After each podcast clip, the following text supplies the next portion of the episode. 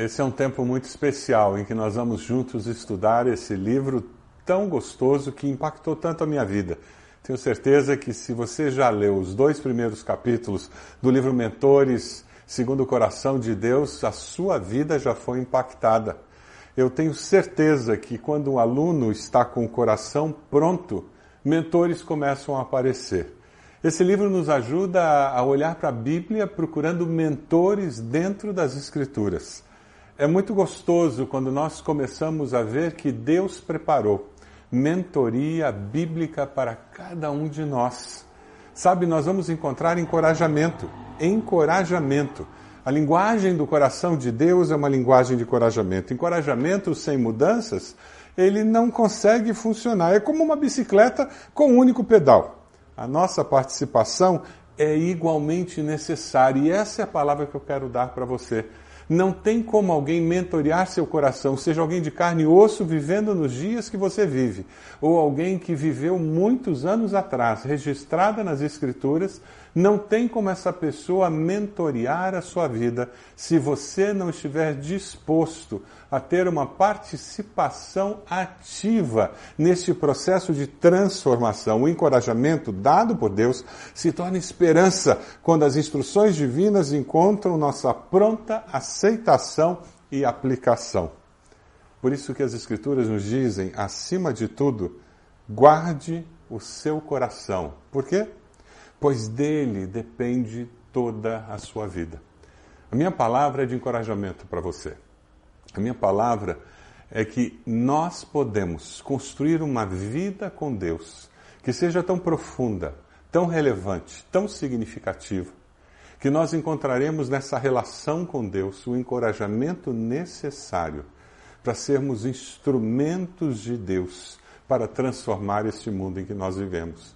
Eu tenho certeza que o teu tempo diário aos pés de Cristo permitirá que você encontre mentores bíblicos que transformarão a sua cosmovisão. Você passará a ver a vida de uma forma diferente. De maneira nenhuma eu estou diminuindo a relevância de nós encontrarmos mentores que vivem nos dias de hoje, pessoas de carne e osso, pessoas que poderão abraçá-lo, que poderão olhar você nos olhos. Mas eu estou trazendo um conceito muito importante. Nós olharmos os personagens bíblicos como mentores dados por Deus para nos ajudar a viver a vida cristã de uma forma mais significativa. Como não aprender como José? Alguém que sonhou sonhos que ninguém compreendia, sofreu bullying. Alguém que foi vendido como escravo e teve momentos de provação muito cruéis. Parou na prisão, Teve momentos em que, com muita facilidade, a desesperança poderia ter tomado conta do seu coração, mas que coisa incrível! Alguém que acreditou no impossível, porque acreditava no Senhor dos impossíveis. Um homem que poderia ter se vingado dos irmãos por causa do poder que ele recebeu de Deus, mas ele escolheu perdoar. Como não ser mentoreado por um personagem como Elias. Alguém que ousou confrontar as autoridades dos seus dias. Alguém que ousou falar que não ia chover e Deus honrou a sua palavra. Alguém que sofreu depressão numa caverna e viu Deus levantando-o daquela noite escura da alma como não aprender de um Davi que adorava a Deus com o coração inteiro, um homem segundo o coração de Deus? Como não aprender a escrever poesias para Deus? Como não aprender com Davi o valor do arrependimento, quando o coração convencido pelo Espírito de Deus do seu pecado encontra perdão e a possibilidade de um recomeço? Ah, como nós precisamos aprender a reclamar da vida, porque Deus sabe da reclamação que já existe no nosso coração.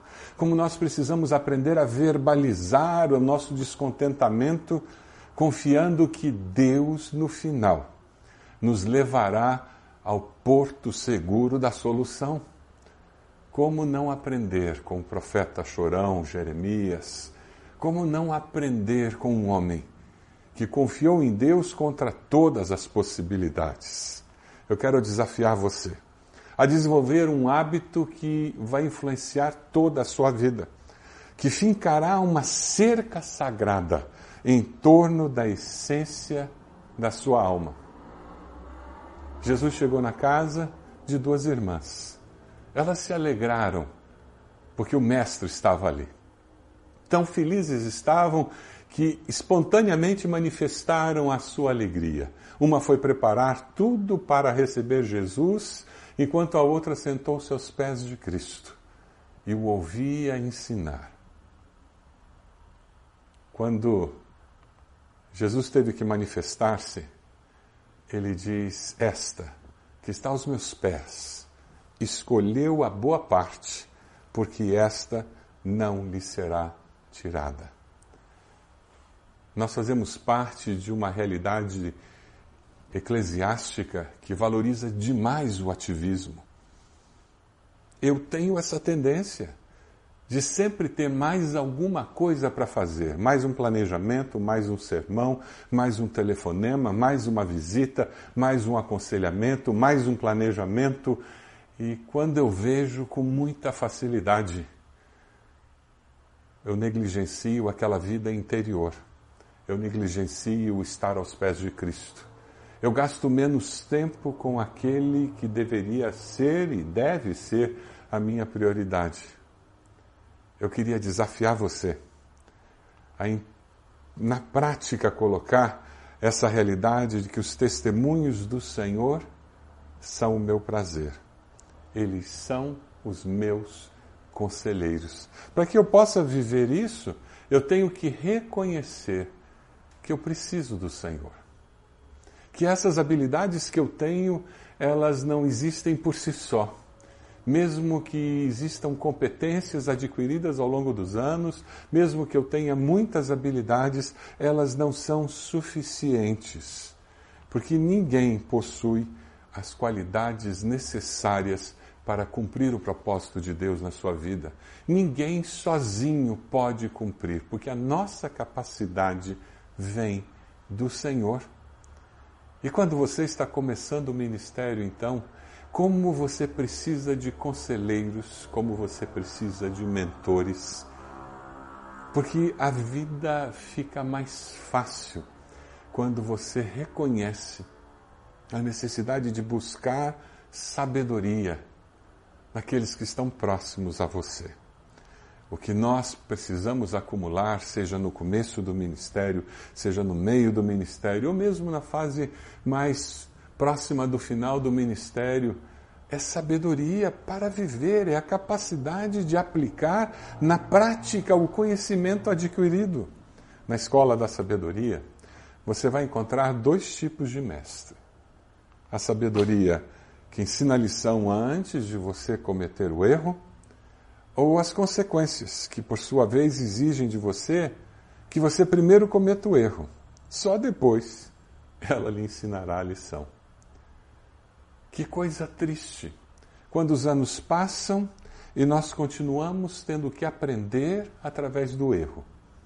Quando nós não somos sábios o suficiente para aprender as lições através dos princípios da palavra de Deus. Por isso, mentores das Escrituras são tão importantes quando nós aprendemos com os erros e os acertos de um Davi, de um Salomão, aprendemos com os erros e os acertos de um Paulo, de um Pedro, de um Tiago, de um João, quando aprendemos com os erros e os acertos daqueles que já caminharam antes de nós. E todos esses recursos estão disponíveis. Mas que triste quando a nossa autossuficiência, quando a nossa capacidade de sentirmos-nos auto determinados e acharmos que nós podemos todas as coisas faz com que nós não dependamos do Senhor. Quem sabe você tem vivido desse jeito, você acha que dá conta do recado. Eu queria desafiar você a refletir no que o livro de Provérbios diz: que o prudente percebe o perigo e busca o refúgio. O inexperiente segue adiante e sofre as consequências. Com quem você se identifica? Com o prudente ou com o inexperiente? Os testemunhos do Senhor são dignos de confiança e tornam sábios os inexperientes. Se você quer ser a pessoa ou o líder que precisa ser no século 21, é imperativo que você aprenda a aprender com as experiências dos outros. Se você quer ser a pessoa ou líder que precisa ser no século 21, é imperativo que aprenda a aprender com as experiências dos outros. Dói menos, seja na vida conjugal, seja no ministério pastoral. Como nós precisamos desse tipo de situação? Estou atendendo alguém, me lembro de uma situação em que atendia um caso de abuso sexual e eu nunca tinha tido experiência com isso. E eu comecei a pensar sobre várias possibilidades de como lidaria com esse caso. Mas era a minha primeira experiência lidando com uma situação de abuso sexual. Graças a Deus, naquele momento, eu agi como alguém inexperiente e que buscava de Deus sabedoria para lidar com essa situação. Fui me aconselhar com um advogado da igreja e ele já me deu todo aquele pano de fundo legal, as implicações, o apoio, o que deveria ser feito. E fui me aconselhar com um pastor já experiente, alguém com muitos anos de ministério. Ah, como foi bom! Ele começou a me falar sobre as implicações, caso aquele assunto tornasse, viesse a público. O impacto que isso teria na igreja, o impacto que isso teria na sociedade, o impacto que isso teria na família, na criança. E nós começamos a falar sobre como seria possível tratar daquele assunto para que tivesse o menor impacto possível na vida daquela criança inicialmente. Como tratar daquele assunto para que a pessoa fosse responsabilizada e a família sofresse menos. O Evangelho tivesse menos vergonha sendo jogada em cima do Evangelho. Como aquele obreiro, já com mais idade, mais experiência, me ajudou naquele processo. Como nós precisamos de mentores. Quantas vezes, procurando descobrir como lidar com situações, o que nós precisamos fazer é abrir as Escrituras e tentar descobrir nelas como lidar com situações da vida que são tão difíceis. Precisamos procurar pessoas que vivem e têm vivido segundo os princípios das Escrituras, para que nós possamos tomar as decisões certas. O autor do livro ele coloca de uma maneira muito sábia dois tipos de dor que existem na escola da sabedoria. E ele cita que a primeira dor é a dor da disciplina. Aqui no Sul, levantar-se cedo para fazer período de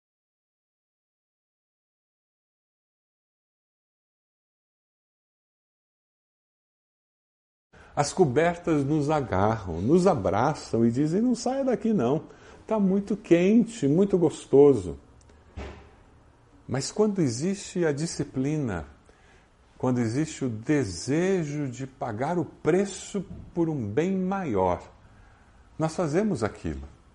Quantas vezes é, aquela capacidade de viver a vida cristã com disciplina, e mesmo no meio de um período de crise, em que a leitura bíblica já não é tão mais prazerosa como fora no passado, mas eu continuo fazendo porque eu sei que, embora não tenha prazer hoje, ela é importante para o meu crescimento e a minha saúde espiritual.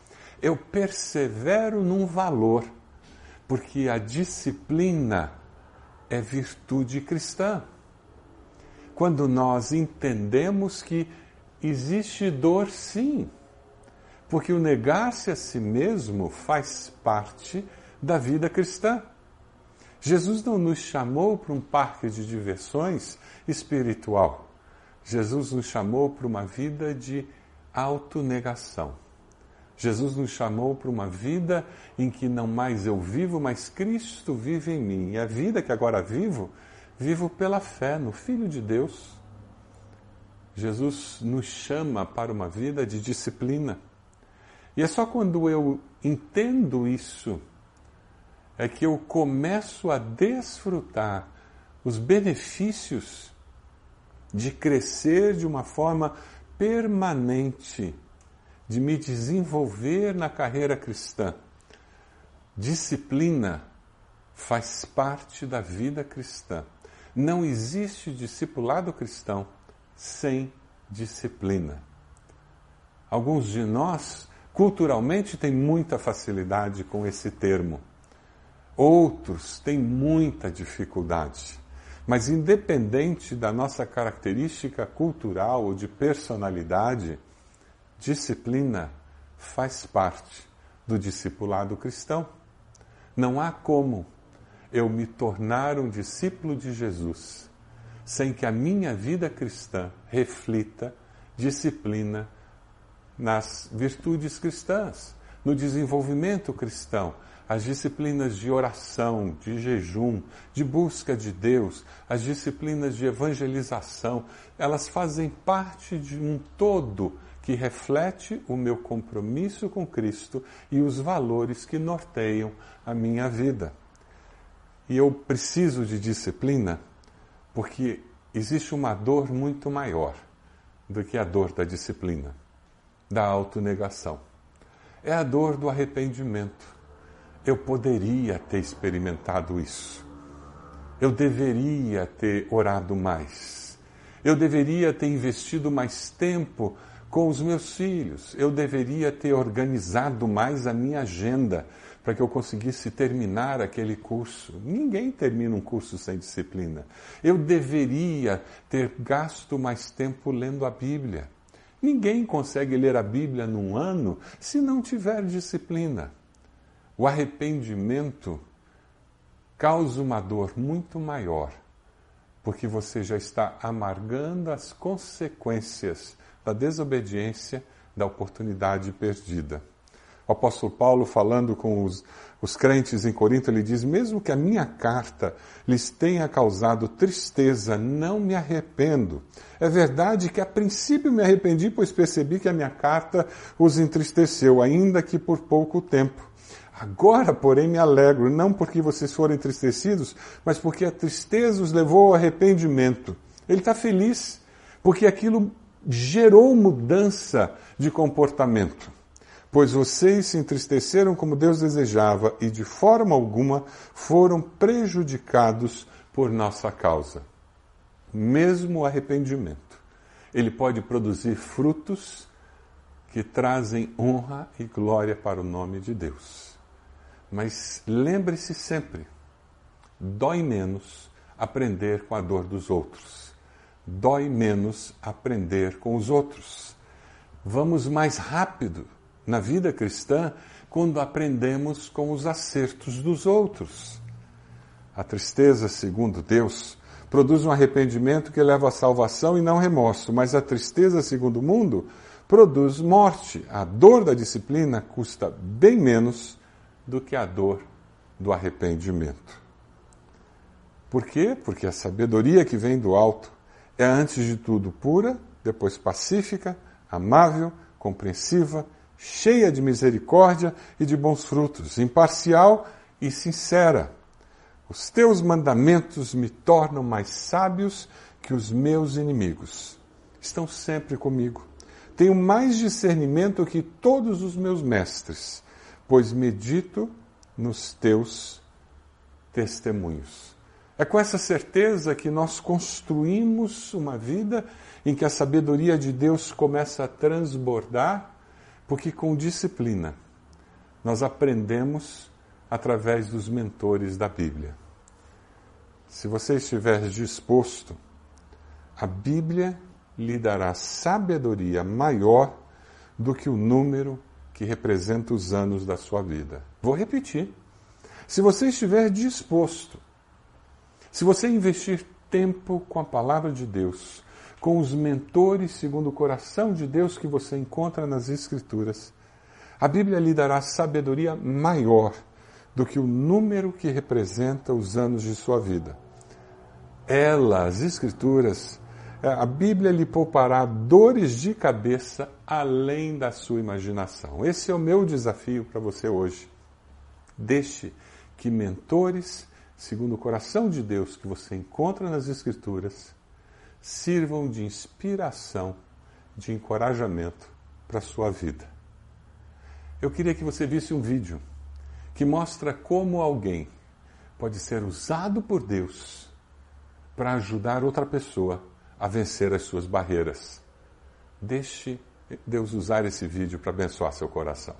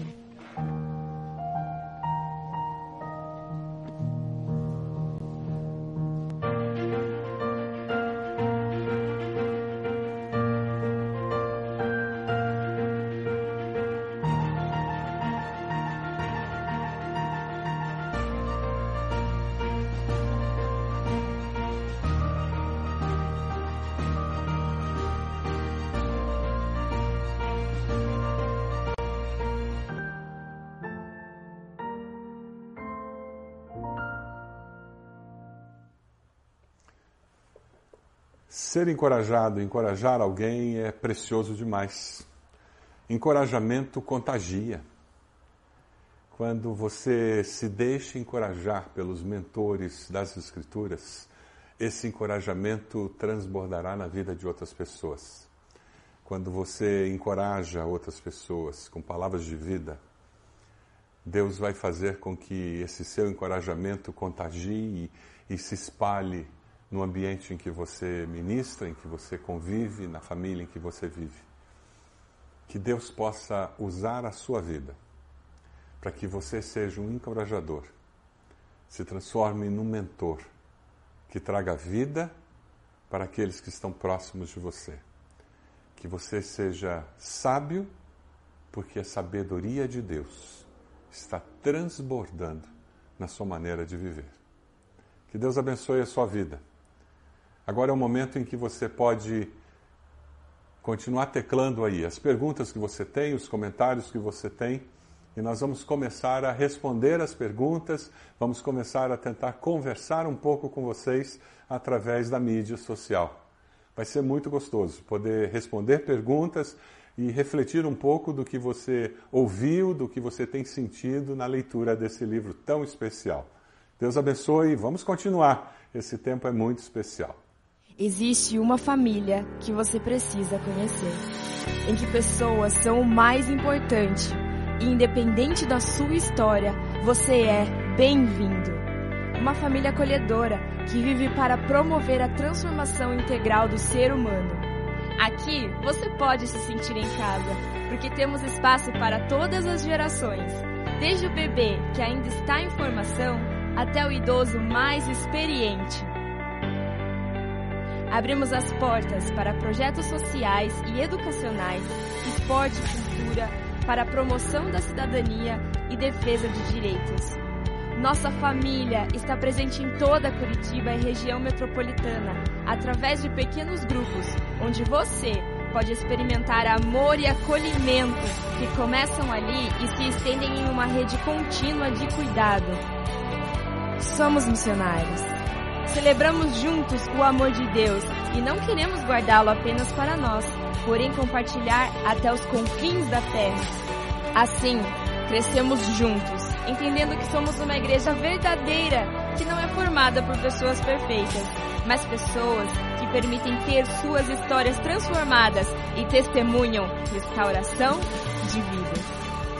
Somos cuidados, somos família, somos amor, somos IBB. Que gostoso nós podemos nos encontrar através de, da mídia que existe hoje em dia para falarmos sobre verdades tão profundas quanto estas. Que gostoso encontrar com você ao redor de todo o Brasil, espalhado pelo Brasil. E eu queria agradecer a, a Deus, primeiramente, por essa oportunidade e, e louvar a Deus porque Ele gera esse tipo de situação. Agradecer a você que separou esse tempo para nós crescermos juntos. Eu estou lendo aqui as perguntas, vocês são fantásticos. Eu louvo a Deus porque nós temos líderes tão sábios e tão tão pertinentes em nosso Brasil Batista. O pastor Fabrício mandou uma pergunta dizendo que ele queria que eu me aprofundasse um pouquinho mais sobre essa questão da relação sabedoria e consequências, né? É, é algo que não fica apenas no ministério, isso tem a ver com vida. Esse conceito pode ser aplicado no ministério, mas ele é vinculado à vida. Por exemplo, ah, quando nós estamos criando nossos filhos, eles precisam aprender que dói menos aprendendo com, com o acerto dos outros, que dói menos se a gente usa a sabedoria dos princípios de Deus para tomar decisões acertadas e assim não temos que sofrer as consequências do nosso pecado. Pensando no ministério, ah, o fato de você estar usando princípios bíblicos de liderança fará com que você viva baseado na sabedoria de Deus e você não precise sofrer as consequências da, da queda. O autor ele fala sobre o, a sabedoria, ela coloca uma cerca lá no alto da montanha. Então você chega no alto da montanha e você vive o ministério ali. A consequência, a, você vive as consequências da internação porque você rolou montanha abaixo e você se arrebentou lá embaixo e alguém veio acolhê-lo, veio ajudar você a se levantar e veio investir na sua vida, curar suas feridas para que você possa recomeçar. Então, quando nós pensamos em ministério, o construir a vida em cima de princípios de sabedoria que são eternos, que você encontra na palavra de Deus, torna o ministério muito mais leve. E essa é a palavra. Infelizmente, muitas das consequências que nós sofremos na nossa vida ministerial, se nós olharmos lá para trás, foram sementes que nós plantamos por falta de sabedoria eterna. E o, lermos esse livro juntos é nós trabalharmos para nós conseguirmos plantar essas sementes no nosso hoje, para que no futuro a gente colha bênçãos. É nós aprendermos a construir um jeito de vida nosso no ministério que abençoe não apenas a nós como ministros, mas nossas famílias, abençoe nossas igrejas.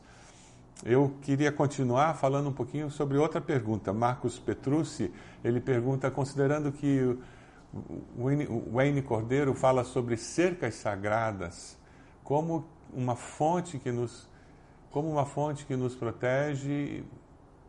Eu não consegui ver bem isso aqui. Deixa eu, deixa eu procurar aqui. Marcos Marcos Cordeiro, onde é que está aqui? Ah, considerando que o Wayne Cordeiro fala sobre as cercas sagradas como uma fonte que nos protege, como proteger a parte mais importante. Quais as considerações práticas que o senhor nos aconselha? É mais ou menos parecido com o que eu respondi para o pastor, pastor Fabrício, a questão do, de nós estarmos colocando essa cerca que são os mentores os mentores nos ensinam princípios de vida. Então você coloca essa cerca ao redor da sua vida, do seu ministério, e ela vai proteger você das consequências dos seus erros, né? Ah, o Luiz Cláudio Peçanha colocou: aprenda a aprender com a experiência dos outros. E isso é muito importante. E surgiu um bate-papo aqui sobre essa questão do porquê que nós temos dificuldade de aprender com a experiência dos outros. E, e, e, e é verdade isso. E às vezes eu tenho dificuldade de aprender com a experiência dos outros. Mas eu acho que isso está vinculado ao nosso orgulho, à nossa autossuficiência como líderes. O líder ele tem a tendência de achar que o jeito dele é o jeito certo. Ele tem a tendência de achar que ele vai, ele vai mostrar como se faz as coisas. Isso não é necessariamente errado quando esse líder faz isso com, com a postura de dependência de Deus e de humildade, mas quando ele faz isso com uma postura arrogante, em que ele quer construir algo novo, ele quer empreender, ele quer, ele quer transformar, não tem nada de errado, mas quando ele faz isso para se autoafirmar, ele faz isso desconsiderando as experiências anteriores, aí ele fica inventando a roda a vida inteira. E ele perde a oportunidade de ser abençoado pela experiência dos demais. O, esse exercício de nós descobrirmos nas Escrituras mentores segundo o coração de Deus é um exercício muito importante porque nos ensina a aprender com a experiência dos outros. Então eu não leio mais a vida de Davi simplesmente para me inspirar e preparar um sermão. Eu leio a vida de Davi para aprender o que eu faço e o que eu não faço na criação dos meus filhos. Davi é um exemplo muito negativo de como um pai deve tratar a sua família, deve tratar a sua esposa. E isso pode nos alertar isso pode ser uma cerca preciosíssima para que nós aprendamos a perdoar filhos, nós aprendamos a dar atenção para a esposa, a valorizar a esposa. É interessante porque você vai encontrar várias situações ali. Então, Davi se transforma um mentor que nos ensina o que não fazer nessa área, mas em outras áreas, você vê um Davi que ouve a voz de Deus, se arrepende e esse arrependimento dele gera mudança de comportamento, gera restauração e isso é algo preciosíssimo para nós aprendermos com ele. Ah, mais adiante eu tenho uma outra pergunta aqui. João Pinheiro dos Santos Júnior pergunta: é possível ser um mentor por excelência sem ter passado pela escola da dor?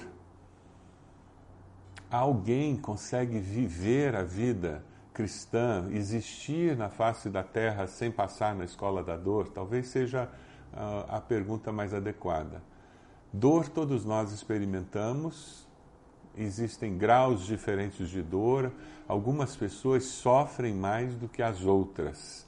Ah, mas mesmo aqueles que sofrem de uma forma incrível podem ter um coração endurecido que não aprendem, como aqueles que não sofrem tanto podem ter um coração ensinável que aprendem a ser simpáticos, a serem misericordiosos, a ter empatia para com a dor do próximo. Eu acho que não é o quanto eu sofro, que faz com que eu consiga amar e cuidar das outras pessoas.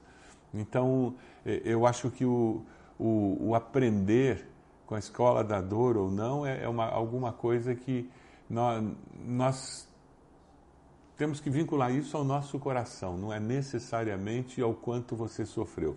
Nós não precisamos correr atrás da dor para nos tornarmos melhores pastores. Mas se nós passamos pela dor, se Deus permite, na sua soberania, que nós soframos, certamente Deus deseja usar aquilo. Como se encontra Paulo em Coríntios dizendo que com a consolação com que nós somos consolados, Deus deseja consolar a outros. Então ele vai usar aquele momento de dor na nossa vida para que nós possamos abençoar outras pessoas com aquela experiência. Pastor Márcio André faz outra pergunta. Que dor existencial o levou a buscar mentores bíblicos, que mentor o ajudou de forma específica. Eu tenho várias situações ao longo, ao longo desses 35 anos de, de ministério, 36 anos de ministério, que marcaram muito a minha vida. Lendo a sua pergunta, eu me lembro de uma situação em que eu, eu tinha na minha igreja alguém que era muito caro a mim, amigo mesmo. E para mim foi uma dor muito grande o dia que eu descobri que aquele amigo, que era membro da minha igreja, líder da minha igreja, ao passar por uma dificuldade muito grande, ele foi buscar ajuda de um pastor na cidade. E eu me senti traído. E eu fui conversar com aquela pessoa. E a resposta que ele me deu, ele disse: Mas você não é meu pastor, você é meu amigo. E na mente daquela pessoa, por eu ser amigo, eu não poderia ser pastor. Ah, isso foi muito difícil para mim. E isso me fez procurar ah, buscar mentores para me ajudar a compreender aquela situação. Ah, desde então, eu, eu tenho evitado ser amigo muito próximo de membros da minha igreja, porque o que aquela experiência me ensinou é que eu tinha um ótimo amigo e continuo tendo um ótimo amigo, membro da minha igreja, mas o coitado não tinha pastor, porque ele não conseguia fazer as duas coisas. Já eu tive outra situação, na mesma época, de alguém que era muito amigo, mas a pessoa tinha muita facilidade em que eu fosse as duas coisas para ele. Então a gente tem que ter sensibilidade para isso. Foi aí que eu fui buscar a, a orientação dentro das escrituras de como um líder se relaciona com o liderado e, e qual a melhor maneira, a, até onde eu posso chegar mais próximo do meu liderado em termos de relacionamento. A, o pessoal aqui do teleprompter está mexendo tudo e eu já perdi a pergunta. Tinha uma segunda parte da pergunta e eu acabei de perder. Me ajudem aqui, por favor. Olha lá.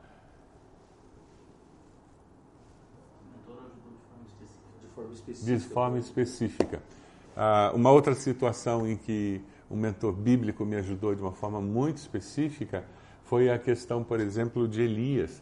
Eu tenho uma formação de engenharia mecânica, então a minha tendência é, é eu não tenho uma mente mística, eu não, eu tenho muita dificuldade nessa área para dar passos de fé, para olhar além do, do concreto por causa da formação, da estruturação da minha mente. E estudar a vida de Elias, e ele, inclusive, é o, é o grande mentor que eu encontro nas Escrituras para mim. Elias me desafia, porque ele tem uma capacidade de enxergar o que ninguém vê, ele consegue esperar de Deus coisas que ninguém espera, e para mim ele sempre me desafia, ele me tira da minha zona de conforto. E eu, quando procuro mentores bíblicos, ou pelo menos experiências de algum mentor bíblico, eu procuro alguém que me desafie, que me tire da zona de conforto, que me faça crescer, para que eu me torne uma pessoa melhor, um líder melhor. Alex Uemura, tudo bom, Alex? Se o senhor tivesse 30 anos de idade, o que diria a si mesmo hoje com sua idade e experiência atual? A vida está tão mais simples, Alex. A vida fica tão mais simples depois que você chega aos 63. Ah, quando tem, você tem 30 anos de idade, o, a falta da maturidade que você adquire aos 63 faz com que você leia filigranas que na realidade não, faz, não vão fazer nenhuma diferença no futuro. A grande virtude que vem da, da experiência ao longo da vida é justamente você conseguir discernir aquilo que é muito importante e aquilo que não é necessariamente tão importante. Então, o, eu diria que para você, fique tranquilo, priorize o que é prioritário dentro do teu entendimento hoje, com 30 anos. Busque fazer o teu ministério a partir de quem você é e não das suas competências. Porque quando o nosso ministério ele está firmado no nosso caráter, em quem nós somos, nós vamos conseguir fazer com que ele seja um transbordar do nosso ser. Quando nós firmamos o nosso ministério, apoiamos o nosso ministério nas nossas competências, nós nos tornamos ativistas ministeriais e vamos depender demais da aprovação externa das outras pessoas. Quando nós firmamos o nosso ministério no nosso ser, em quem nós somos, a afirmação será interior e será uma afirmação que virá do próprio Deus. Legal, eu tenho aqui o Hudson Galdino da Silva. Tudo bom, Hudson? Como alguém pode estar no ministério, mas vivendo como um ex-pastor? alguém fica ex-pastor? eu, eu tenho várias pessoas na minha igreja que são aposentados, vários pastores aposentados. Eles chegam dizendo que estão se aposentando e a minha conversa com eles é sempre que legal, bacana, Deus deu essa oportunidade de você sair da frente de uma igreja, de ter essa grande responsabilidade. E qual é o ministério que Deus tem para você?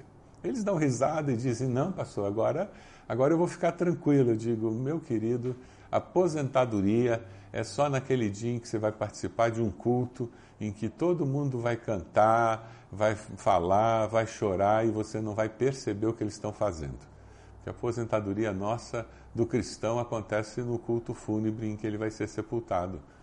A questão é o quanto eu vou fazer, a pressão que eu vou sentir.